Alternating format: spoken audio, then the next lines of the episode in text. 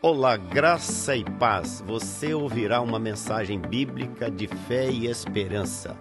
Estamos orando para que esta mensagem lançada germine, cresça e frutifique em sua vida para a glória de Deus Pai. Jesus o abençoe ricamente. Vamos lá?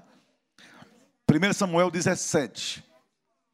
Olha, gente, vamos fazer de conta aqui que aqui é uma floresta que nós somos passarinhos adultos, de bico calado, e o som somente das crianças, que quando falam parece assim um jardim florido. Então eu já eu não vou me incomodar com elas, é lindo vê-las aqui. Criança falando baixinho, a gente fica até inspirado. Agora adulto quando fala aí perturba na hora da pregação. Então deixa a orquestra infantil fazer o pano de fundo da mensagem, porque eles são o futuro da igreja. Quando você vê criança na igreja adolescente, você vê esperança de que a obra não vai parar. Olha só. Esse texto que vou, são dois momentos do encontro, do confronto, da vitória de Davi sobre Golias. E eu quero falar sobre esse seguinte tema: superando obstáculos e vencendo limites.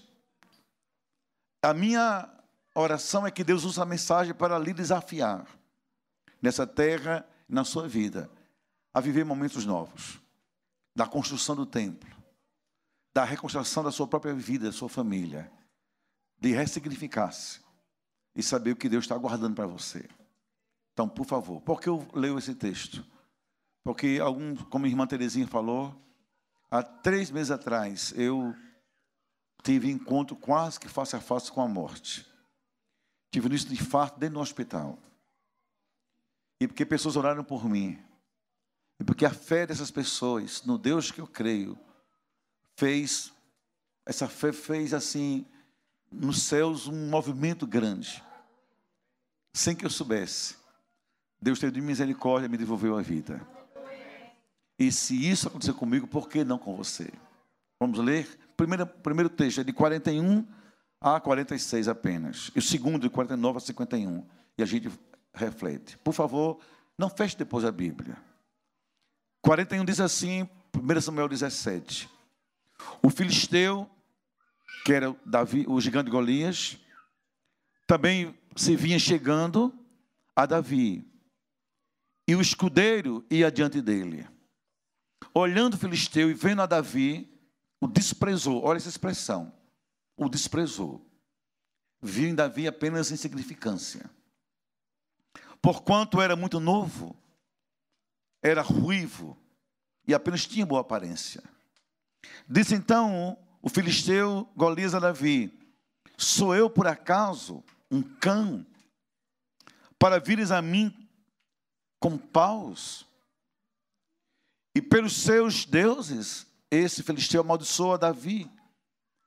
Disse mais filisteu a Davi: Vem a mim eu vou dar a tua carne às aves do céu e às bestas feras do campo. Davi, porém, disse ao filisteu que a hora em que o diabo nos ameaça e a gente para, para ouvir o que Deus quer que nós falemos, e a horas que a gente tem que dar o truco na confrontação com a força do mal. Tu vens a mim ou contra mim com espada, e com lança, e com escudo, três armas poderosas. Tu vens me ferir, tu vens me sangrar, e ele queres que eu te, queres te proteger da minha investida. Mas eu, porém, vou contra ti, em nome do Senhor dos Exércitos. E o Deus dos Exércitos de Israel a quem, a quem tens afrontado. Hoje mesmo, então Davi faz uma profecia. O Senhor te entregará em minhas mãos. Olha, antes da, do confronto, já a vitória anunciada. Olha que coisa fantástica. Vou te ferir. E vou tirar a tua cabeça.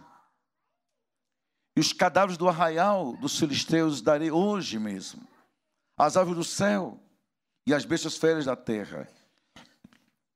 e toda a terra saberá que há um Deus em Israel.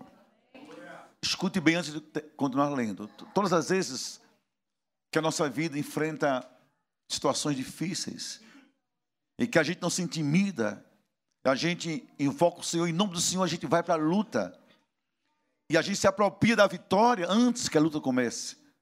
Deus é honrado em nossa vida. Isso é uma coisa interessante no texto. Não houve uma luta ainda, mas Deus já estava sendo engrandecido. Deixa eu lhe fazer uma pergunta. Você acha realmente que pela postura que você vive, as decisões que você toma na vida, você honra o Senhor? Deus é honrado com a sua postura diante da vida e das lutas da vida. Porque honrar a Deus não é só colocar uma Bíblia debaixo do braço e vir para um templo. Honrar a Deus é como a gente se posiciona diante dele e do mal no dia a dia. Agora, versículos de 49 e 51, e termina essa parte. Davi meteu então a mão no seu afoge, começa a luta, e tomou dali uma pedra, e com a funda atirou a pedra, e feriu o gigante na testa. A pedra encravou-se na testa do filisteu, e ele caiu com o rosto em terra. Assim Davi prevaleceu contra o filisteu, com a funda e com a pedra, e o feriu e o matou. Porém, não havia espada na mão de Davi. Pelo que correu Davi, lançando-se sobre o filisteu, tomou-lhe a espada, acho isso lindo, desembanhou-a e o matou com a própria espada, também cortando-lhe a cabeça. Vendo os filisteus que, Davi, que Golias era morto, o seu próprio herói fugiram. Agora vamos pensar juntos. Eu gosto muito de pensar. E quando eu sinto esse silêncio, aí eu penso ainda com muito mais liberdade. Obrigado por isso. Essa é uma das poucas e bonitas histórias da Bíblia, são narrativas, fatos reais, em que a gente pensa sobre três coisas em conjunto obstáculos, limites e superações. Toda a vida humana, seja solteiro ou casado, homem ou mulher, não importa, lida com isso dentro de si. O tempo todo. Alguns de forma consciente, sabem que estão enfrentando tais lutas, tais obstáculos, tais limites, outros nem tanto. Mas uma coisa é verdade, isso está em nós, o tempo todo. Nessa sequência, obstáculos, limites e superações. Obstáculos são sempre coisas externas a gente. São barreiras que a vida nos impõe, nos surpreende. E ninguém pode pensar em vencer nada sem vencer obstáculos. Pessoas ingênuas, adultos infantilizados, vêm para cá ou vão para lá, imaginam infantilmente que vão ter vitórias grandes sem enfrentar obstáculos. Desconfie de tudo que é fácil demais. No final, vai ser uma tragédia. Por exemplo, ganhar dinheiro fácil. Caia fora. No final tem um laço. Que você sabe o sol do seu rosto para ter o que você consegue ter e pagar o que você pode comprar. Amizades fáceis, relações fáceis. Conheceu, vamos se encontrar, se encontrando, Vamos conviver como? Que tudo fácil, mas assim. Então, obstáculo é uma coisa sempre externa gente. Os limites são subjetivos, são internos. São nós que os colocamos. Entenda isso. Eu não posso lidar com que, eu não sei lidar com o que está fora de mim, mas eu vou me encontrar com isso. Mas o limite está em mim. Se eu me sentir pequeno, medroso, tímido, pobre, fraco, incapaz, imerecedor. Eu me imponho limites. Há pessoas que têm uma péssima autoestima. Elas querem saber ser amadas, não acreditam que alguém as ame. Pessoas a quem Deus dá oportunidades, elas não entram naquela porta, se acham literalmente incapazes daquilo. E os limites estão dentro da gente. Eu posso até perguntar agora: Que limites você identifica dentro de você para vencer os obstáculos? E, finalmente, há uma força que nos acompanha toda a vida, são a de superação. É preciso, diante do obstáculo do limite, eu me perguntar: e agora o que vou fazer? É no casamento, está difícil. Você imagine uma mulher ouvir o marido, não sei se te ama ainda, ou se te ama mais. Não sei quanto tempo vou ficar nessa casa. Você imagina um pai ouvindo um filho, ou de alguém que conhece seu filho. Pai, estou saindo de casa, pai, não suporto essa casa. Ou algum vício está me dominando. Imagina uma pessoa ouvir de um médico que tem uma, uma enfermidade difícil de ser curada por lixo humano. Imagina alguém colocar em você uma situação em que você não sabe para onde vai. Há um obstáculo. Você tem seus limites. Fazer o que agora? Recuar. E há uma, uma pergunta que eu quero lançar a vocês. O que fazer quando os obstáculos são grandes e os limites nos amordaçam? Negar o Deus que temos? Ou enfrentar para a glória dele? Negar nossa fé? Recuar com medo? Ou tomar posse de armas que ele tem para nós usarmos? São deles ao nosso favor. E antes que eu responda isso, eu vou colocar quatro razões. Eu, com certeza, uma dessas razões tem alguém aqui envolvido com isso. Eu quero lançar uma pergunta. É essa pergunta. Nós somos tantos aqui, somos iguais. Eu sou igual a você, carne e osso, brasileiro, nordestino, paraibano, sofrido, lutador. Já pensou quantos obstáculos eu enfrentei, quantos limites eu me impus, acreditei neles, quantas superações enfrentei na vida? Então me escute, por que que entre a gente? Vamos agora nos nivelar, todo mundo. Porque entre a gente, alguns facilmente lutam, insistem e vencem. E porque outros também facilmente desistem, fogem e caem. Porque numa própria casa alguém assim. Porque às vezes o marido é forte, a mulher é fraca. Ou é a mulher que é forte, e o homem é fraco de posicionamentos. Que na mesma igreja há crente com fé, crente vivo, fervoroso, e na mesma igreja há crente assim, mórbido, fraco, e que antes que tudo aconteça, nem sequer crer que Deus possa agir de forma diferente. Por quê?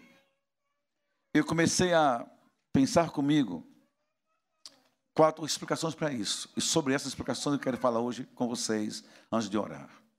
Pense comigo. Algumas pessoas, olhe bem para mim, por favor.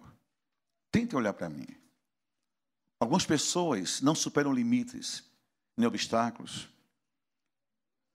porque não terminam etapas, não fecham ciclos. Escute bem, a vida não é retilínea. A vida é feita de etapas. Nenhuma existência é linear.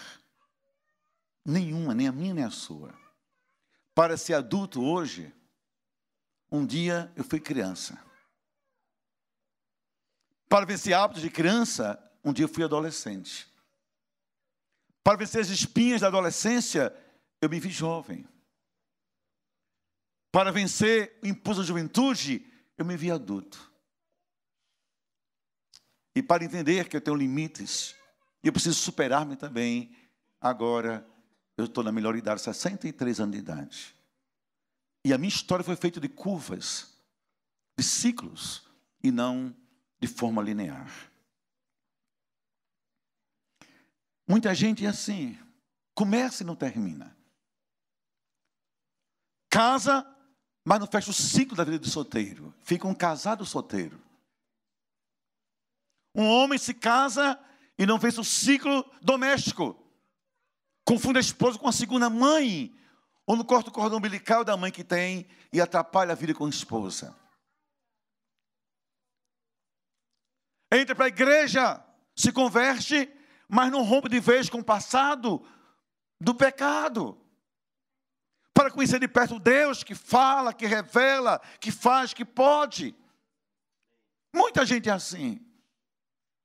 É adulto com medo de criança.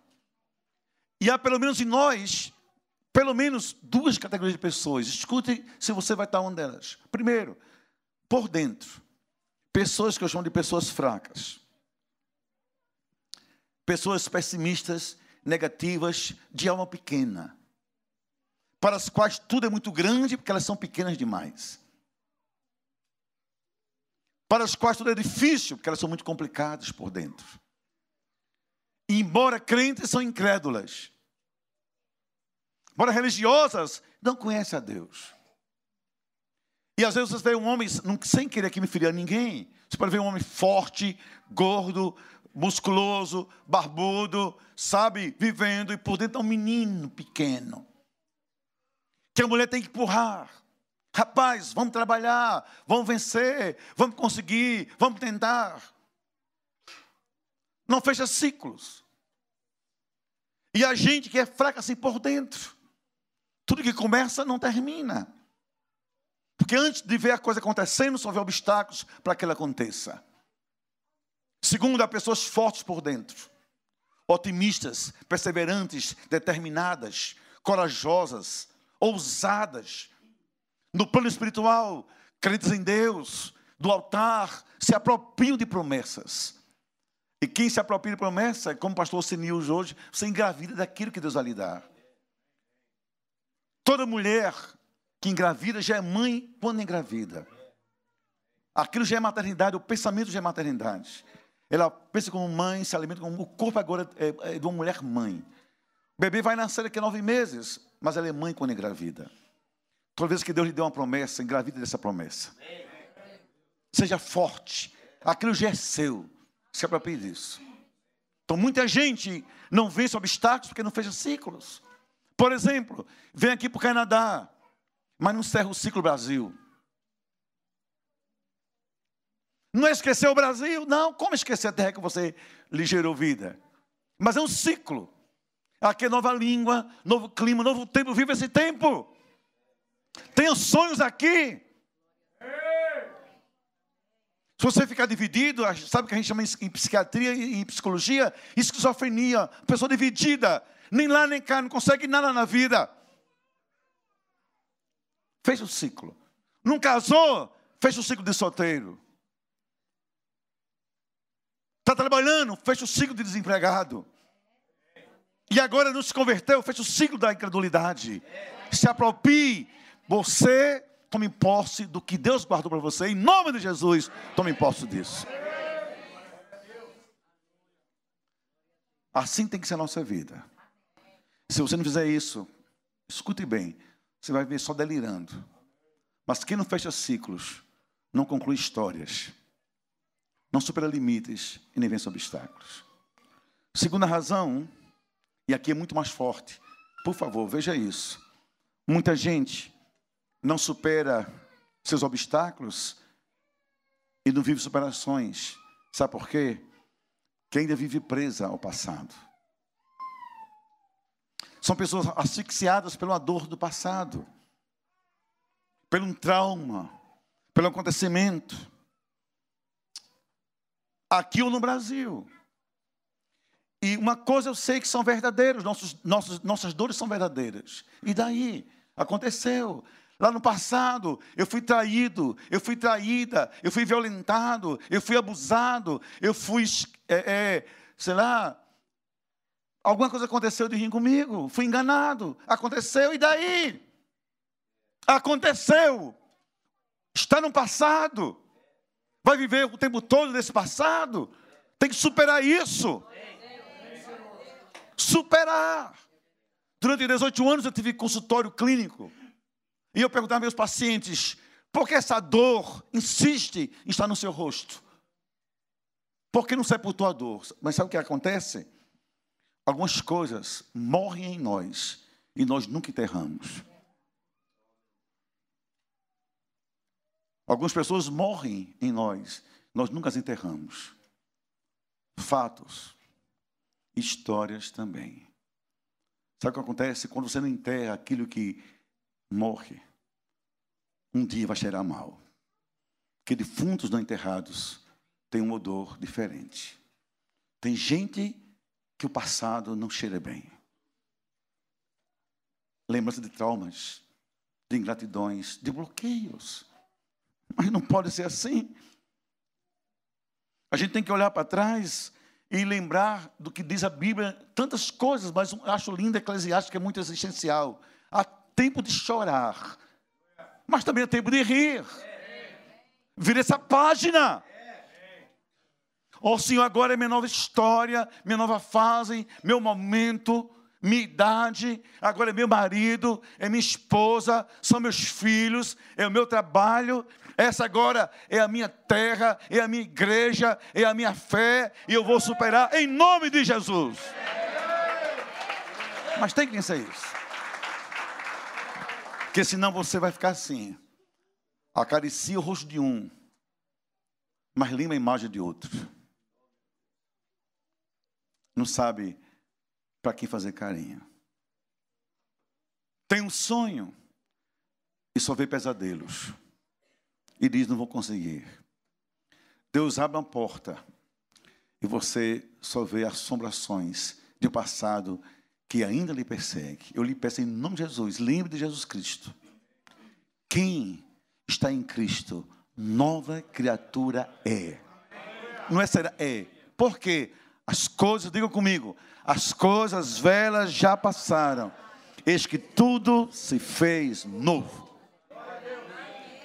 Vamos fazer comigo um teste antes de prosseguir? Diga assim comigo, por favor, levante a mão. Eu gosto de fazer isso, todo mundo. Porque a gente expressa no corpo verdade. Diga assim: Eu vou viver. Não, todo mundo, eu vou viver. O melhor de Deus, de Deus para a minha vida. O que passou, passou. E Deus é a força da minha vitória. Crê nisso, dê glória a Ele. Aplauda Ele em nome de Jesus. Terceiro e penúltimo, algumas pessoas não sabem superar limites,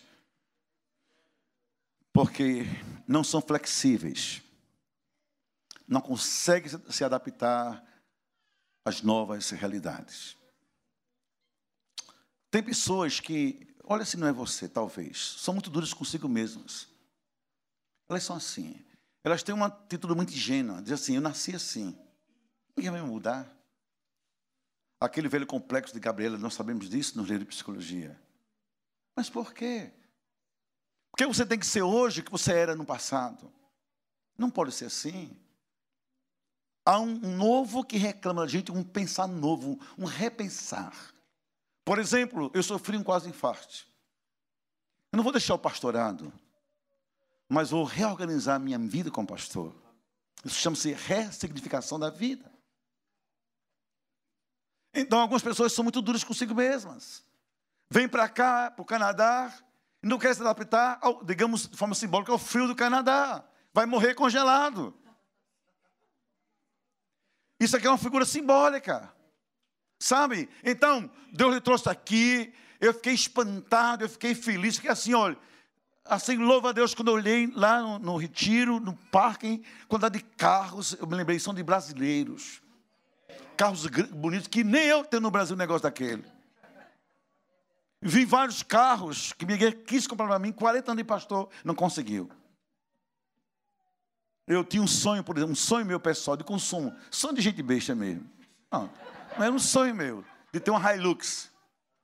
Aí eu fiz 60 anos, digo, vai ser agora minha Hilux. Não é possível, andei 11 anos numa Kombi, 5 num Chevette, Quatro num Vectra, quebrou a base da direção e ia morrer no Recife. Agora eu mereço uma Hilux. Aí lá vem aquela comissão de irmãos cheios de fé. Pastor Estevão, infelizmente não podemos comprar.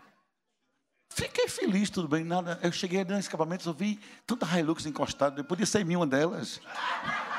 Sabe o que eu fiquei feliz? Assim, esses irmãos chegaram aqui, escute, despiram-se das roupas de, da sua brasilidade necessária aqui, porque lá tinham alguma profissão, era bancário, era empresário, alguma coisa, e foram para a construção, foram para as casas, foram para o frio, foram para a vida, arrumaram bota, casaco, roupa, lutaram, venceram, e Deus está abençoando. Eu achei aquilo bonito demais. Agora chega aqui, não, eu estou aqui, mas eu vou trabalhar nisso. Imagina uma menina na posição, um homem como eu na construção, lá em faz o que no telhado.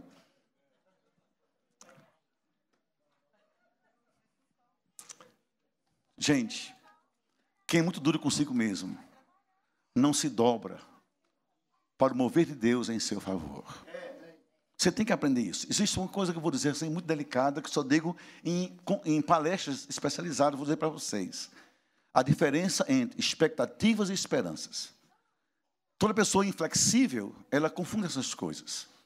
Então ela diz, eu não vou, eu não me dobro, eu não falo, eu não trabalho, eu não quero, eu não digo, eu não me abro. Morre doente sem assumir a sua enfermidade.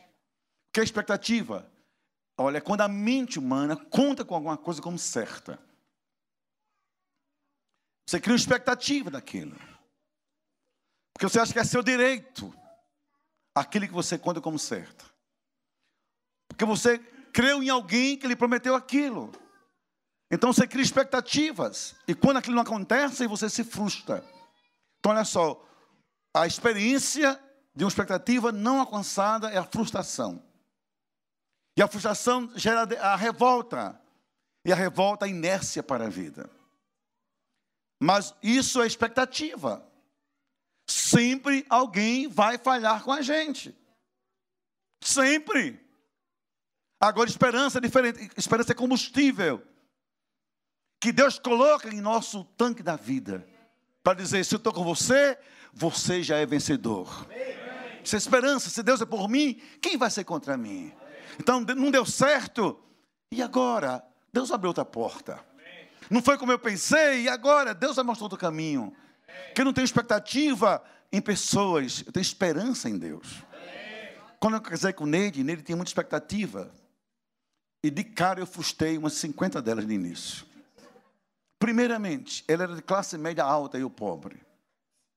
Então ela sai da sua casa de Natal, ela tinha carro, motorista, piscina, conforto para morar comigo em Recife, num apartamento que era, na verdade, um apertamento. De repente, ela está comigo no Recife, recém-casada, e vê, olha só, ela sabe que é verdade. Escuta, gente, chegar no seminário batista, primeiro móvel que eu comprei, comprei no meio da rua imóvel usado. E chegou com um cavalo, um jumento e um burro no seminário, trazendo uma mesa com quatro cadeiras. Acho que ele olhou assim e disse assim: Meu Deus, esse é meu marido. Escute. Escute. De repente, claro, amor é lindo. Eu falando aqui sobre mesa no jumento, no burro. Agora escute, de repente, eu sofrido, sem ganhar dinheiro, vivendo de bolsa. Eu não podia comprar para ela roupa, vestido nenhum. Comecei a pensar, que expectativas ela tinha sobre mim. E quando ela começou a conviver comigo, percebeu que atrás do seminarista e do pastor que ia brotando, havia um ser humano com defeitos, que eu não era um anjo, que eu não caí do céu, que eu tinha sentimentos, eu tinha problemas, eu tinha limites. Mas ela não me casou comigo pelas expectativas. A gente casou pela esperança de que Deus nos uniu. Somente a morte ia nos separar. E a esperança a manteve ao meu lado. Manteve o nosso amor aquecido. E só por isso estamos juntos há 40 anos. Então, olhe para mim. É possível que aqui nessa terra alguém fuja suas expectativas. Mas tenha certeza, Deus nunca vai falhar com você se você esperar nele. Se Deus é por mim, quem vai ser contra mim? Ninguém. Por isso tudo eu posso, não nas pessoas, mas naquele que me fortalece. Mas aprenda a ser flexível. Aprenda a ser uma pessoa mais, mais moldável. E quem sabe, há uma história, menina da minha igreja, eu vou aqui correndo um pouquinho para não cansar vocês. Eu não vou dizer o nome dele, que a gente está na internet. Certamente alguém está me ouvindo lá em João Pessoa. Mas ela saiu do Brasil e veio aqui, veio para a América. Muito ligada a mim e a Neide também. Lá ela era dentista. Recém-formada. E uma excelente odontóloga. Vocês sabem que no Brasil, se é uma área muito de ponta no mundo, é a nossa odontologia. Aí veio os seus expectativas para os Estados Unidos. Vou chegar, sou bonita, sou jovem, falo inglês, vou procurar um consultório, tenho amigos brasileiros, dentistas, e vou arranjar um consultório, e vou validar meu diploma, vou trabalhar como dentista e vou ganhar dinheiro. Trabalhou 18 anos limpando em casa. 18 anos. Ele ouviu logo de cara: seu diploma aqui não vale muito. Olhe, uma, uma expectativa frustrada, mas o sonho não. A esperança não. O que tem que fazer? Você tem que trabalhar, estudar inglês, tomar um curso, fazer um. Estudar, estudar, quem sabe, quem sabe um dia. Esse quem sabe disso aí, isso é minha esperança. Minha esperança. Mas nunca se frustrou, nunca se revoltou, nunca tornou-se inflexível, não. Eu sou dentista. Eu trabalho em consultório ou volto para casa? Não. Eu vim para cá porque Deus tem um sonho comigo aqui. E agora, depois de 20 anos, eu recebo licença para trabalhar como dentista. Só que uma coisa boa, nesse tempo ela formou um filho. O outro filho dela tornou-se atleta de futebol americano. Começou a ganhar bem dinheiro. Aplicou para ela e para os pais. Começou a mantê-los. Depois de 20 anos, ela não só conseguiu o sonho, mas ouvir os filhos: Mamãe, obrigado, porque você um dia tornou-se humilde, flexível, para a gente vencer na vida.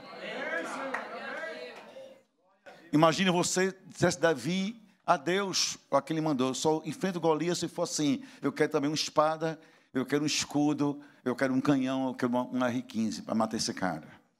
Não. Sempre eu e eu vou. Deus vai tomar conta de mim. Se você crer nisso, lhe garanto, você vai vencer. E finalmente, algumas pessoas não vencem obstáculos porque não conhecem de verdade o Deus que tem. Elas não têm propósitos, elas ficam aqui como folhas de outono ao sabor dos ventos e não conhecem o poder do Deus que tem. Olha, gente, olha bem para mim. Nosso Deus é um Deus tremendo. Nosso Deus é um Deus tremendo. E aproveite essa oportunidade que Deus lhe dá aqui para alguns. Davi vivia no anonimato. Golias tornou Davi visível. E aquela luta com Golias o fez depois o que? Tornar-se o grande rei de Israel. Ele viu aquele momento, disse: Eu não vou fugir. Deus há de me honrar. Que algumas portas que Deus abre, também outras Deus fecha. Nunca fique fixado naquele ele fechou. O que a vida fechou também, mas nas muitas que ele vai abrir ainda para você.